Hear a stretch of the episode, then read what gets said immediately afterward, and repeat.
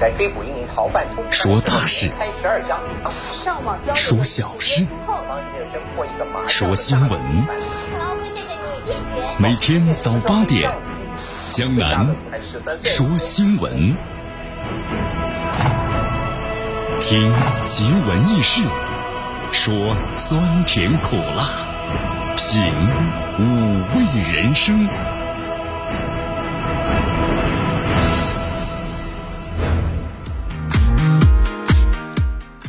星期天开始了，今天温度呀有所上升，最高温度呢上升到了二十四度，最低温度啊十七度，哎，秋高气爽，今天才真正的是是吧？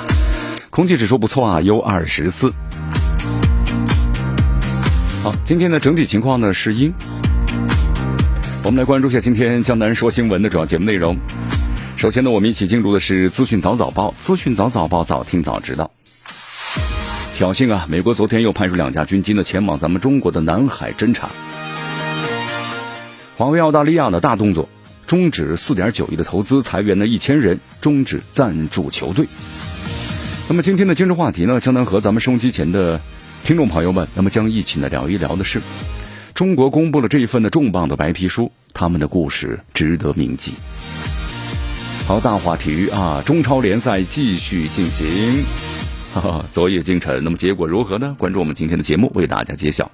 好，以上就是今天江南说新闻的主要节目内容。那么接下来呢，我们就一起进入资讯早早报。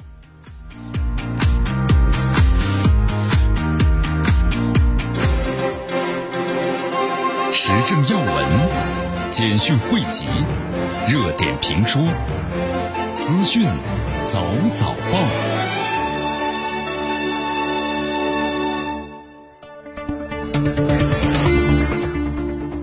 资讯早早报，早听早知道一下时间呢？欢迎大家继续锁定和关注江南为大家所带来的绵阳广播电视台 FM 九十六点七新闻广播。好，首先我们来关注一下啊，在昨天的话有这么一则消息，就是美国一架呢 EP 三 E 电子侦察机在零点五十的时候啊，凌晨五十的时候进入咱们南海呢进行侦察，然后呢在十一时离开。十点钟左右啊，美国海军一架呢 P 三 C 反潜的巡逻机，那么又前往南海侦察。在十三时的时候，美国空军一架呢这个 RC 幺三五 S 导弹的监视机从冲绳的加手纳起飞之后，先后消失。那么推测下，肯定也是前往的南黄海进行这个侦察。你看这段时间啊，咱们看一下这个新闻，就是美国呀，这美军在咱们中国周边活动的非常非常的频繁，他军机在这个沿海的高频度啊，那么抵近侦察。就大家特别注意啊，我们说了，不管是咱们中国的南海还是黄海地区。它这美国呀，它这个抵近侦察呀，它是有点这个技巧性的。它呢没有飞到咱们的领空之内，飞到中国的领空之内的话，那我们就义无反顾把它击落。但是它呢飞的是擦线飞行，就打擦边球一样，它是在公海的范围之内啊。呃，在这个范围之内飞行，它就它的技巧性了，对吧？它第一可以搜集咱们的这个相应的雷达，我们说了这个相应的这个电平信号，那为以后进行这个反制所用的。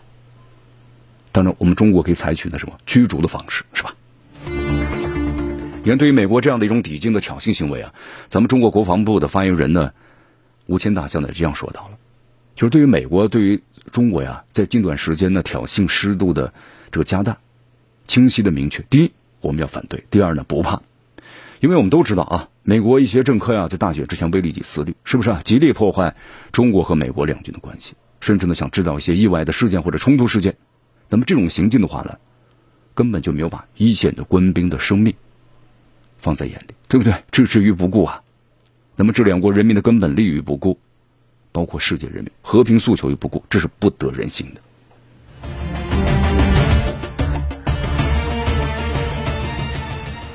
好，所以说奉劝美国一些政客啊，还是认清事实吧，保持理性，停止挑衅，推动两国的两军关系还是回到正确的轨道。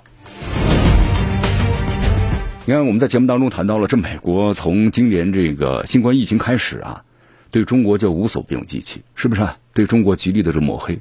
你看，在这个美国共和党一部内参当中，有美国媒体曝光嘛，那就对中国进行这个打压和压制，他就能获得极高的这么一个选票，因为你美国优先呐，是不是？美国优先，美国第一呀，是不是？我美国是唯一的超级大国，你中国虽然在和平的崛起，但我一样要踩压着你。你看，采用这样的一种方式。能够获得民众的支持，对吧？我们的国家很强硬啊。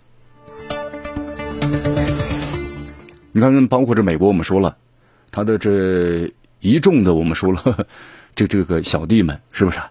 然后附庸在他的这个身边，还要附和着他。你看，包括像这个澳大利亚或者是加拿大等等。你看，在昨天我们也有这么一个消息啊，就是华为澳大利亚的子公司最近一个月之内是连接宣布了很多重要的决策。什么很多重要的决策呢？好，第一就是要宣布澳大利亚的这个华为子公司要进行进一步的裁员。那么第二呢，宣布要停止对澳大利亚橄榄球队的赞助。呃，这些措施一旦是公布的话，那就要削减在澳大利亚的整个的包括员工人数，还有整个的投资了。你看，你看这个华为澳大利亚的业务首席这个官员呢，叫杰里米米切尔，在一份电子邮件中正说到了，针对华为的五 G 禁令，让我们损失了一千个高科技、高薪的这个工作岗位。我们的员工从一千两百人减少的呃到少于的两百人，明年的话人数还要进一步的削减。你看，我们说了，这美国。对中国的华为进行这个压制，那么他的这些附属国，你看是不是？那么都附和着他，然后呢，也终止了对华为的这个合作。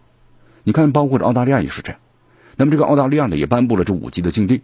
那么这样的话呢，不仅导致华为公司有着严重的损失，那么同时，其实我们说了，对于澳大利亚来说，同样有严重的损失。你看对吧？我们说了，像华为在澳大利亚的子公司，如果它的整个的这个业务范围非常广泛。同时，业务合作正常的话，那么可能对整个澳大利亚来说呢，是有极大的一个贡献的。这肯定的，一个是岗位的问题，对不对？从可能几千人上升到上万人都没有问题。那么同时还有就是对当地的一些球队的赞助，你看，包括像这个澳大利亚的橄榄球职业球队，对吧？坎培拉起这个球队的赞助。那么现在的话呢，也因为是对华为整个业务的影响，然后现在全部都停止了。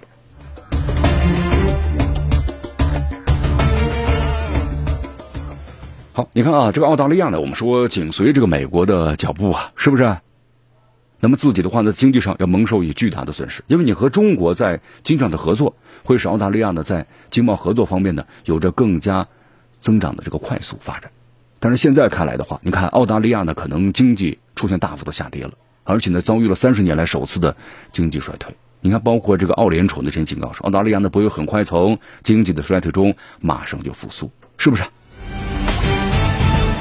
我们来看一下啊，这个澳大利亚的驻美国大使阿瑟·希诺迪诺斯在一场研讨会中公开就宣称了，他说：“这澳大利亚现在显示出了准备好要承担呢抵抗中国的经济代价啊，什么意思啊？就说和中国，那么在经济贸易方面呢，就是我们附和着美国，然后呢和中国在这个方面呢发生摩擦，摩擦呢我们将有更多的代价，那就意味着澳大利亚可能面临一段呢非常艰难的时期。”对不对？你看，在这个研讨会上，相对看了一下啊，包括呢，还有这个很多的一些这个学者，这些学者们其实也都谈到了这个情况的问题，就是说，你跟着这个美国的话，言下之意，那就要损害国家利，损害国家利，维护自己的利，那这种情况是不可以的。呃，我们来看一下啊，我们都知道澳大利亚和中国在经贸合作方面呢非常紧密，同时澳大利亚呢也是世界上最大的商品的铁矿石的出口国，它的铁矿石质量非常好。我们中国也有矿，但这个矿的这个质量啊，比如说咱们含铁等等这些元素的话，跟这个澳大利亚比没法比。你看咱们中国的稀土矿是全世界最好的，虽然这个比如说像澳大利亚他们有稀土矿，但他们稀土矿属于是薄稀土，咱们是属于重稀土啊，就说这个含量是完全不一样的。他们百分之九十都是这个，而而是重稀土的话，在中国就质量是最好的。那么铁矿石也是一样，所以说这个世界这个铁矿石协会，澳大利亚是具有巨大的这个发言权的。你看它要涨就涨，它要跌就跌，是吧？那么咱们中国和这个澳大利亚关于铁矿石的出口的贸易呢，超过一千亿澳元。但是我们说关系在恶化，关系在恶化的时候呢，那咱们中国你看对这个澳大利亚实行这个反制，是不是？包括从澳大利亚进口什么大麦的葡萄酒，都要实行这个反倾倾反倾销的调查，但你这个代价，你澳大利亚自己要承担的。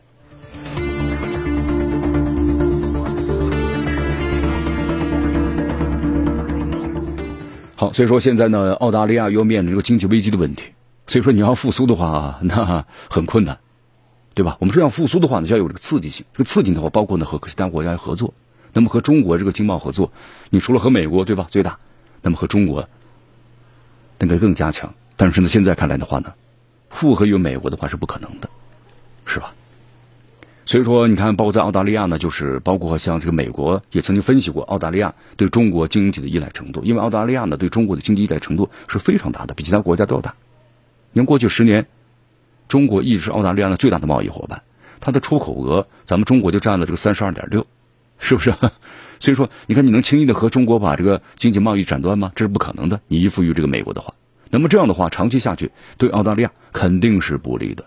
所以说，你看，包澳包括澳大利亚有很多的这个经济学者呀，都认为，那么就说应该作为政府的话，有大局观，有大局观，作为澳大利亚有更有利。但是大家，你看我们在节目当中做过这个分析啊，就包括你看这个五脸联联盟啊，对不对？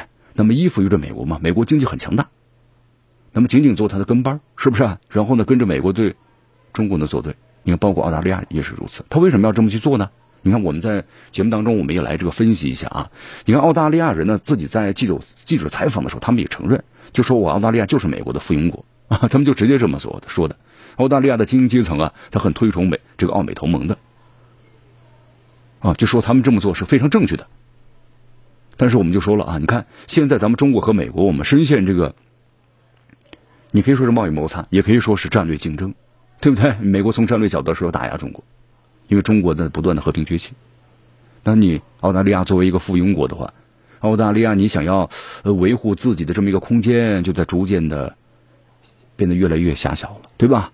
你想在中国和美国之间，你你来左右摆动的话，这不可能的事情了。你看，我们说澳大利亚为什么和中国这个合作非常紧密呢？你刚才我们做了一番解释，这澳大利亚是咱们中国奇迹经济奇迹的受益者。你看，刚才我们谈到铁矿石，咱们中国是需要大量的铁矿石啊，而澳大利亚的出口的这个铁矿石的话，大部分都出向中国，那这个是具有一一笔的巨大的这个经济利益的，对不对？你包括留学也是，是吧？澳大利亚近年来是成为了咱们中国留学啊、旅游啊，包括购物、海湾的这个热门的目的地。所以说，咱们中国也可以说是为了这个澳大利亚他们的经济繁荣呢，做出了非常重要的贡献。那么，为什么这澳大利亚他为要跟着这个美国反对中国呢？因为他们之间有很多的天然联系。你看，我们说了，包括澳大利亚啊，它都是航海大发现的一些产物嘛。澳大利亚也曾经是英国的殖民地，是不是啊？两国都是以白人呢为为主要的优势群体，以英语为主。那么当地的原住民，我们都受到了这个外来群体的迫害。呃，自从成立澳大利亚政府以来啊，澳大利亚的防务政策呢，就是屈从于就是和伟大和强大的朋友结盟，那不就是美国了。所以说哈，你看，成了美国忠实的盟友。那么澳大利亚呢？我们说了，在某些方面，现在看来呀，不惜违背自己的国家利益，是不是？你看，目前澳大利亚呢，有一些这个美国的利益的游说者，因此呢，像这个澳大利亚呀，亲美路线，它不会轻易改变的。那么，但是跟着我们说了，跟着美国你对付中国，那会让澳大利亚面临着一个被隔绝的危险。好，继续锁定和关注江南为大家所带来的资讯早早报，迎着晨光。看漫天朝霞，好的心情，好听的新闻。走进江南说新闻，新闻早知道。与江南一起聆听江南说新闻。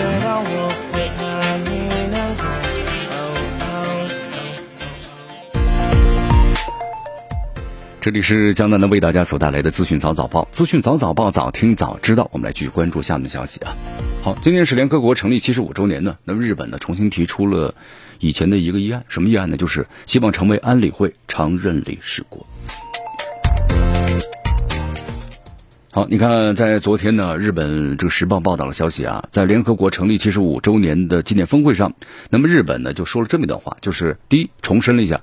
我作为联合国常任理事国的这个意愿啊，那么同时呢，又又谈到了自己希望呢加入啊。你看，其实对于这个这这次这个事件的话呀，就是关于这个日本的加入常任理事国，他以前也提出过，但是呢，从来就没有成功过啊。相当于为大家介绍一下，联合国这个安理会常任理事国有五个：美国、英国、俄罗斯、中国和法国。那么这个二零零四年的时候呢，就日本呢就相就组成了这个四国联盟，就争取成为呢常任理事国，但是遭到反对。你看我们说后来的话，包括像印度还有南非等国啊，也提出过类似要求，希望能够呢成为安理会的常任理事国。有的朋友就说，这日本为什么不能够加入呢？对不对？好，江南在节目当中为大家先介绍一下，就是咱们看一下这个联合国常任理事国是怎么到来的，怎么来的啊？先了解这个缘由。这联合国呀，是一九四五年二月四号，就是到二月十一号，由反法同盟那时候二战嘛，三巨头就是美国、苏联和这个英国，当时三国领导者在这个雅尔塔会议上提出来的。那么雅尔塔会议啊，就是关于战后的世界秩序安排重要会议。那么从本质上来讲的话，联合国是二战后呢世界秩序，记住了是世界秩序安排的产物。那么这个二战世界秩序的安排呢，我们说肯定是由胜利者来决定的。所以说安理会的常任理事国呢，那必须就由战胜国来担任。那么就是我们现在所看到的英、俄，呃以前是苏联嘛，现在变成俄罗斯了，对吧？还有英法，还有我们中国。你看我们说这个日本呢，他不尊重历史啊。又是二战的这个战败国，歪曲历史事实，对吧？他没有认真反省二战期间的在亚洲犯下的罪行。你看他对这种罪行的话，现在日本政府他不负责任嘛，也不认罪，也不赔罪，不正视历史，所以这样的国家他是没有资格进入联合国常任理事国的。所以说这个日本呢，你想要进入这个常任理事国，那要过两关，对吧？第一关是三分之二的会员国要支持，就世界联合国，我们是就世界上所有地球上所有的国家三分之二会员国啊要支持。那么同时，中法俄英美五个常任国要一致同意啊，对不对？要一致同意。那么常任理事国的否决票呢，在非程序表决上使用。像日本要入常的这个表决是联合国大会的全体投票，属于是这个程序的一个表决，票权都是平等的，不存在呢否决票。但是呢，必须要三分之二。日本要达到的话，非常的困难啊，几乎是不可能的事情。所以说呢，你看，呃，现在的话呢。你看，我们就说了，要达到三分之二票数通过的话，非常的困难啊。日本呢，你看我们算一算，全全市联合国现在是一百九十一个国成员国嘛，三分之二支持一百二十八票，一百二十八票哈，一百二十八个国家，所以日本要成为是联合国常任理事国，一百二十八国家支持他，日本现在还没有这么大的能力啊。好，我们再来关注下面的消息啊。呃，美国媒体的报道说，英国经济学家呀高盛前资产管理主席吉姆呢奥尼尔表示，说中国正在从新冠肺炎的大流行引发的经济危机中复苏，可能将继续成为全球呢 GDP 最重要的边区的驱动力啊。呃，咱们总结一下他说的这番话意思就是什么呢？他说他认为啊，就是中国全年 GDP 啊，在今年结束的时候将实现的正的增长，那么同时中国 GDP 的增长呢，在明年会弥补呢之前所受到的这个。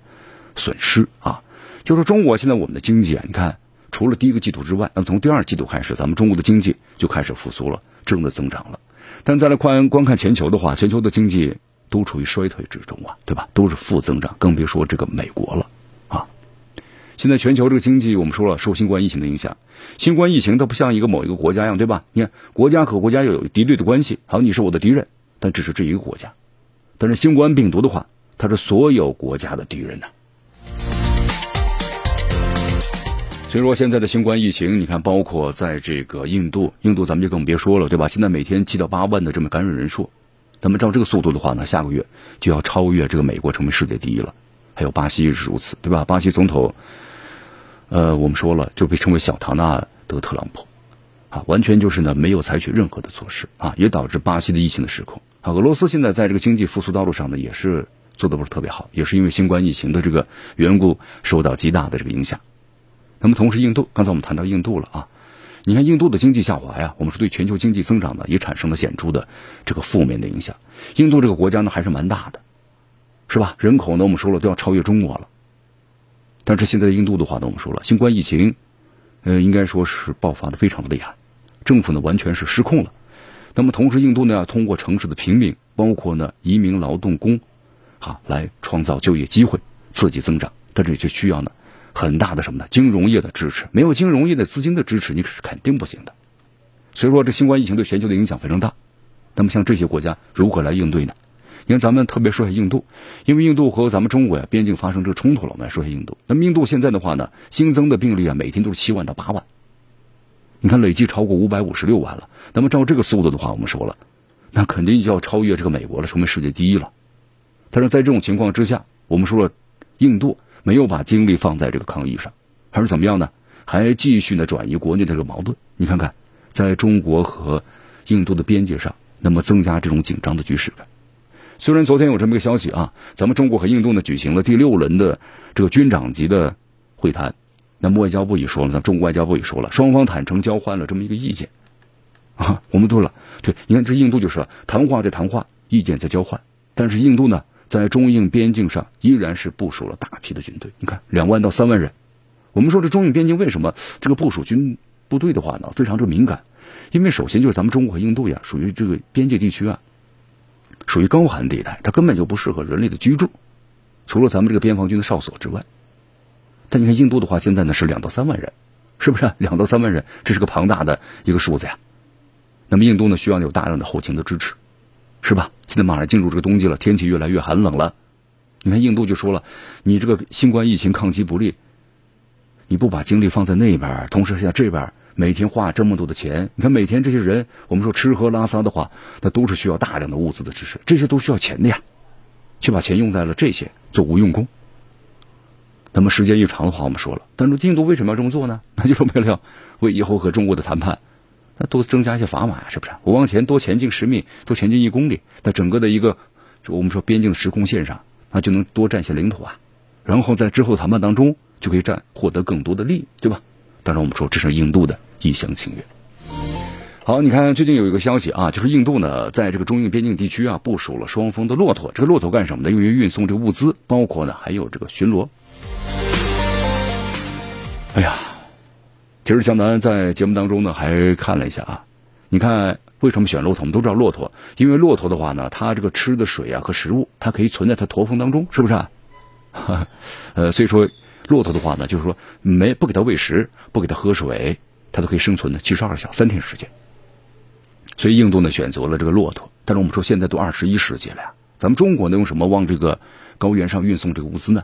咱们中国现在运送的是无人机，我们用无人机，包括我们的饭菜做好之后呢，迅速用无人机就可以送到一线的哨所上，一线的边防官兵，我们的物资运送的都是非常的及时的。你看，这就是差距啊啊！你看，江南也看到网友们这个评论啊，就说咱们中国用的是无人机运送物资，他们是用骆驼，是吧？看着我眼泪都掉下来了。啊、但是也有网友们提出了反对意见呐，可千万别小看人家，他们运来的不仅仅是物资，还有什么？还有骆驼的肉。好，继续锁定和关注江南为大家所带来的资讯早早报，时政要闻、简讯汇集、热点评书。资讯早早报，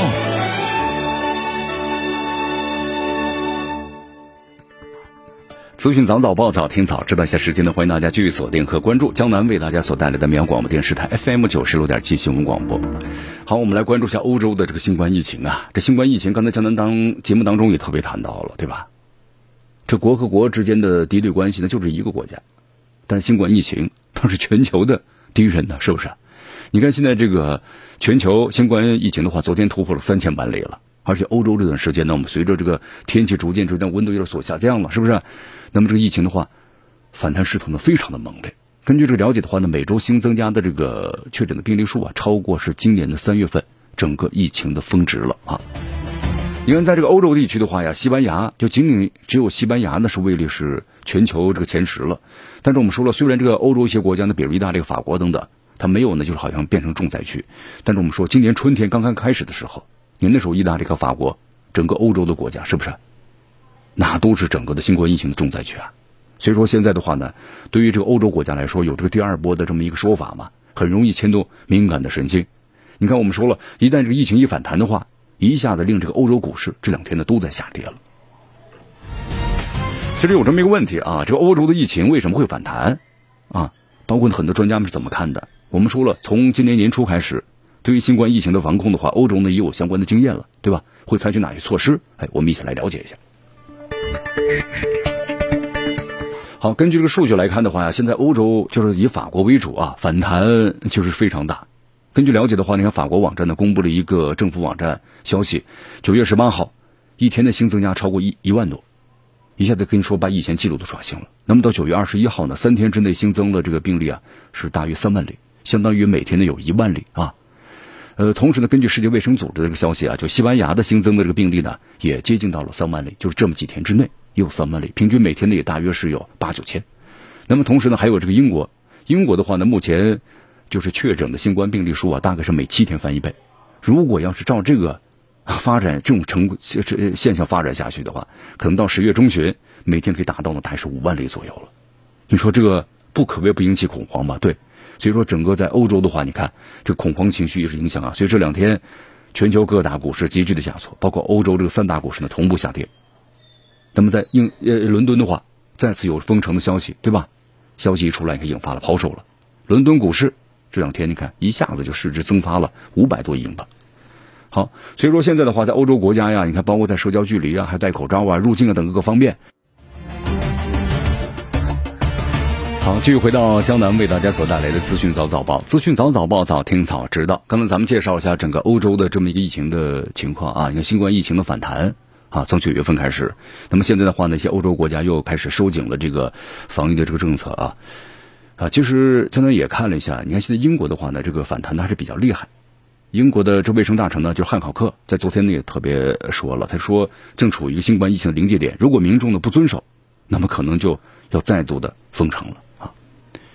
平稳疫情啊，看来是整个欧洲现在的一个当务之急了，对吧？对于英国来说这样，那么对于法国来说也是这样。那么西班牙我们说了，在这个欧洲现在这第二波疫情当中啊，反弹比较厉害。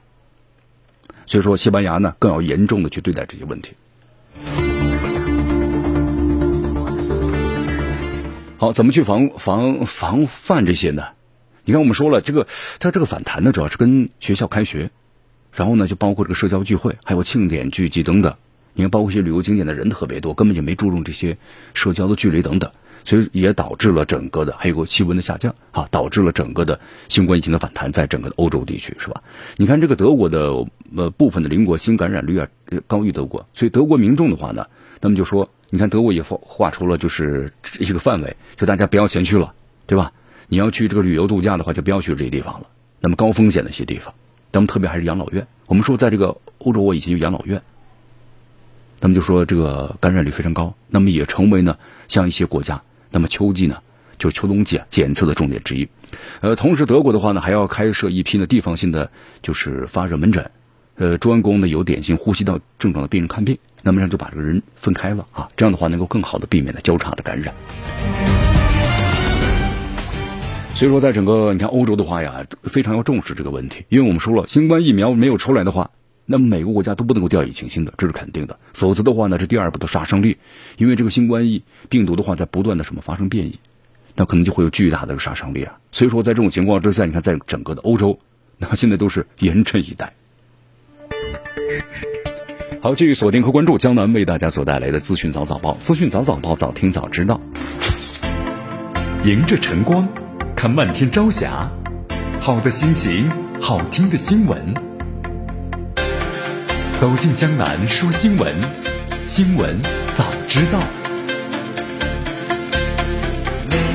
与江南一起聆听江南说新闻。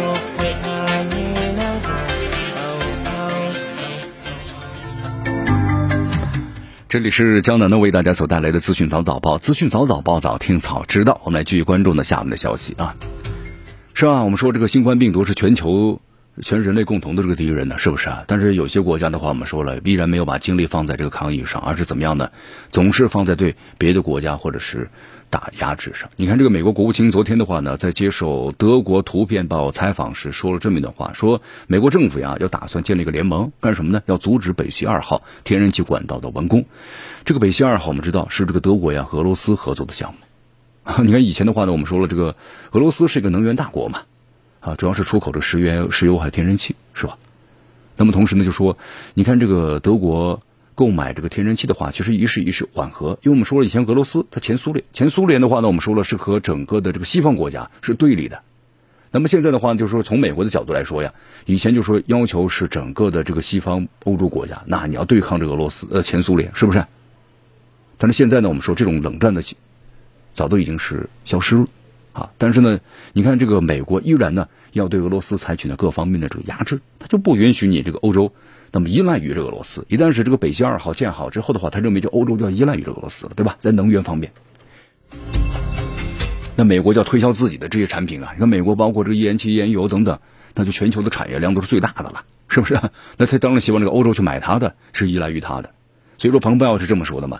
美国认为北溪二号项目对欧洲构成了风险，什么风险呢？他认为就是你越来依赖于这个俄罗斯天然气了，也威胁到了乌克兰。那以前那个俄罗斯天然气是从乌克兰，然后输往这个，包括还有波兰输往这个欧洲的。但是现在这两个国家有点很敌视这个俄罗斯，他们都是这个亲西方的啊。所以说，你看这个俄罗斯会去让开他们。所以这两个国家现在意见特别的特别的大，包括波兰和这个乌克兰，是不是？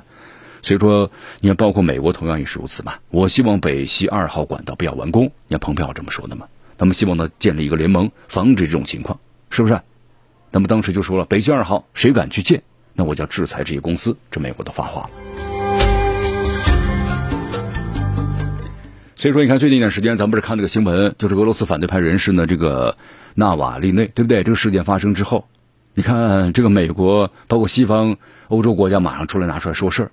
你包括德国，啊，德国的话为什么也要拿这个反对派人士纳瓦利内来说事儿呢？其实分析一下呀，可能德国也希望呢，通过这个事儿啊，向这个美国释放一个利好的消息，就说呢，我还是要听听你的话，对不对？因为你在这个北溪二号这个方面的话呢，德国我们说了，之前一直是抵制的，就抵制这个美国这方面的强大的这个压力，啊，但是现在你看也出现了关于停止北溪二号项目建设的这么一个讨论了。就说要不要建制，把这个纳瓦利内事件和天然气管道事件联合在一起，对不对？所以说，这个德国的态度呀，一下子就发生了很大的变化了啊！那么检测出来，德国检测出来使用了这个神经性的毒剂，那就说你这个俄罗斯政府就有问题。好，那么如果你们不严肃处理或调查的话，那我们在这个北溪二号项目上可能就要采取一定的措施了，真的就完全是又符合于美国的态度了，对吧？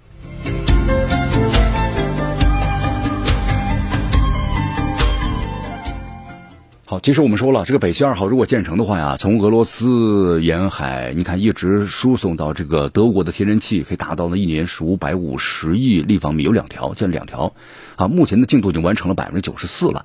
原计划呢，其实在去年年底就完工了，但我们说美国制裁，后来这管道的当时这个铺设呀就暂停了，对不对？其实这个要是铺设好了，对整个欧洲来说呢，是一个非常大的利好。但是我们说了，美国是坚决不愿意看到的，对不对？一是减少欧洲。